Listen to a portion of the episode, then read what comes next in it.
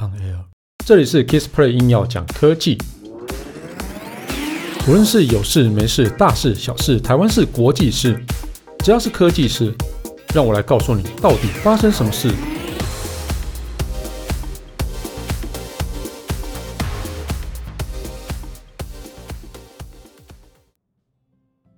嗨，大家好，我是 Kissplay。那个高通啊，都都是做手机。处理器还是高通啊，哈，居然推出自家的旗舰手机，这像话吗？好了，像啊，像 像话像话。Google 都自己推出 Pixel 手机了，为什么高通不能推出呢？微软都自己推出 Surface 了，为什么高通不能推出呢？啊，不过这个真的也蛮有趣的哈。那其实我们一般对高通 Qualcomm 的一个印象就是晶片公司嘛，然后它大部分的的客户都是企业嘛。啊，但是这家 B to B 的一个公司啊，居然哦有一点转变了哦，希望跟消费者做更多的接触哦。从二零二一年三月成立粉丝社群，叫做哦 Snapdragon Insider 哦，那就是跟以前的 Intel Inside 那种感觉好像哦，没关系啦，就是 Snapdragon Insider 这个呃社群。社群粉丝团哦，那在七月八号的时候啊，推出啊，宣布推出首款智慧型手机啊，要为消费者带来一个顶级的行动体验。那更重要的是，这款手机是华硕产品设计的哦哦，那售价嗯，金贵一千五百美元啊，那大概折合台币四点二万元这样子哦。好，那我觉得这个其实。一个蛮有趣的一个东西，那我我自己想法，等下最后再讲。我们先把这个新闻讲完哦。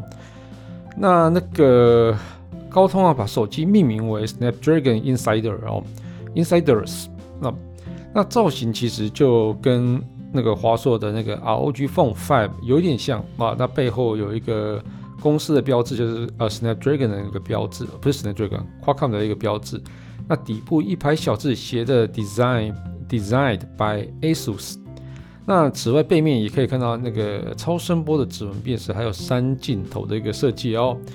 那呃，三镜头设计部分啊，包含就是六千四百万像素的一个主镜头，那一千两百万像素的超广镜、超广角镜头，还有一个三倍光学望远镜头啊，组成的一个呃三镜头这样子哦。那三镜头的感光元件都是都是索尼的啦哈。奇怪，索尼那么会做感光元件，他自己那个手机的。手机的拍照怎么那么烂？我都完全不懂。好啦，好了，那在荧幕部分呢？哈，它是六点七八寸的 Full HD Plus AMOLED 的一个显示器，那一百四十赫兹的荧幕更新率，还有一呃百分之一百一十一点二三的一个 DCI-P3 广色域，那最高亮度可以达一千两百 nits 哦，这个是非常亮的哦。那所以在阳光下打电动应该是没什么问题的啦哦。那规格上啊，它当然就是采用 Snapdragon 的一个处理器哦，它是选择 Snapdragon 八八八五 G 的移动平台。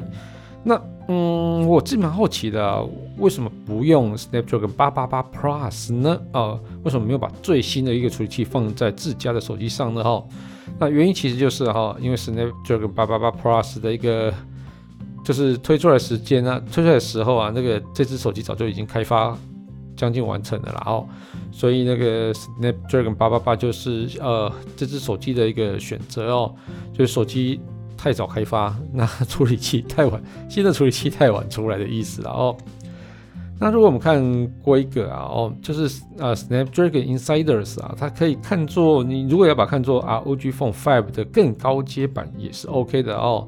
那像是有它有十六 GB 的一个记忆体，还有五一二 GB 的储存空间，其实都是比较高阶一点的啦。哦，不过我觉得它呃重重要意义不是在那个规格，而是 Snapdragon 推出了手机这件事情哦。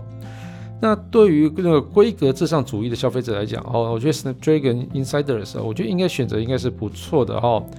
但如果说嗯一千五百元的售价哦哦，其实真的。是真的还蛮昂贵的哈，不过它有附上一个就是价值呃两两百九十九元的真蓝真无线蓝牙耳机啊，叫做 Snapdragon Sound 哦，这个它也自己推耳机了，嗯，好，那我觉得这个就是呃信众们呃最佳入手 Snapdragon 的一个非常好的一个时机，然后那 Snapdragon Insiders 啊，预计就在今年八月的时候会在美国、中国、英国、德国上市哦。那台湾这边，嗯，不晓得会不会上市啊？我觉得应该会啦哦，因为毕竟还是华硕做的。不过之前曾经有华硕帮那个谁 Google 做的 Nex Nexus 的一个手机，但是没有在台湾发的一个经验。对，这个到底会不会在台湾发，真的不知道。不过我觉得应该会啦。也期待会这样子哦。那我觉得，嗯，为什么 B to B 的一个品牌呢，要往 B to C 走呢？哦，我觉得这个其实有几个很重要的一个原因哦。第一个当然就是说，他想要贴近消费者市场哦，啊，就是让，就是他，因为他直接啊 B to C 的，那他直接可以得到消费者的一些回馈。啊，例如说，哦，我需要散热比较好，我需要什么样的比功能比较好，所以他就可以直接知道说，哦，我下一款的 Snapdragon 应该要如何来设计，才能更符合 B to C 的一个需求。那另外一件事情呢，哦，因为哦，毕竟处理器这个行业，我觉得竞争越来越激烈，尤其像是台湾的，像是联发科哦，越来越强大嘛。很多东西就是很多中阶机，他们都会优先去搭载哦，便宜又大碗的呃联发科处理器这样子哦。那呃以联发科来讲，它其实在近几年也开始慢慢注重 B to C 的一个体验啊，尤其是很多这个呃会打出就是呃 MediaTek Inside 这件事情哦，所以我觉得这个呃它呃 Snapdragon 应该还是有感觉到一些压力存在。那另外像是三星的处理器也越来越多的一个品牌使品牌手机使用，并不局限于三星本身这样子哦。所以在这么大的压力底下，我觉得呃高通必须要打出它的一个知名度啊，所以它知名度已经很高了，但知名度没有显低的，对不对？所以它就持续在 B to C 的市场上。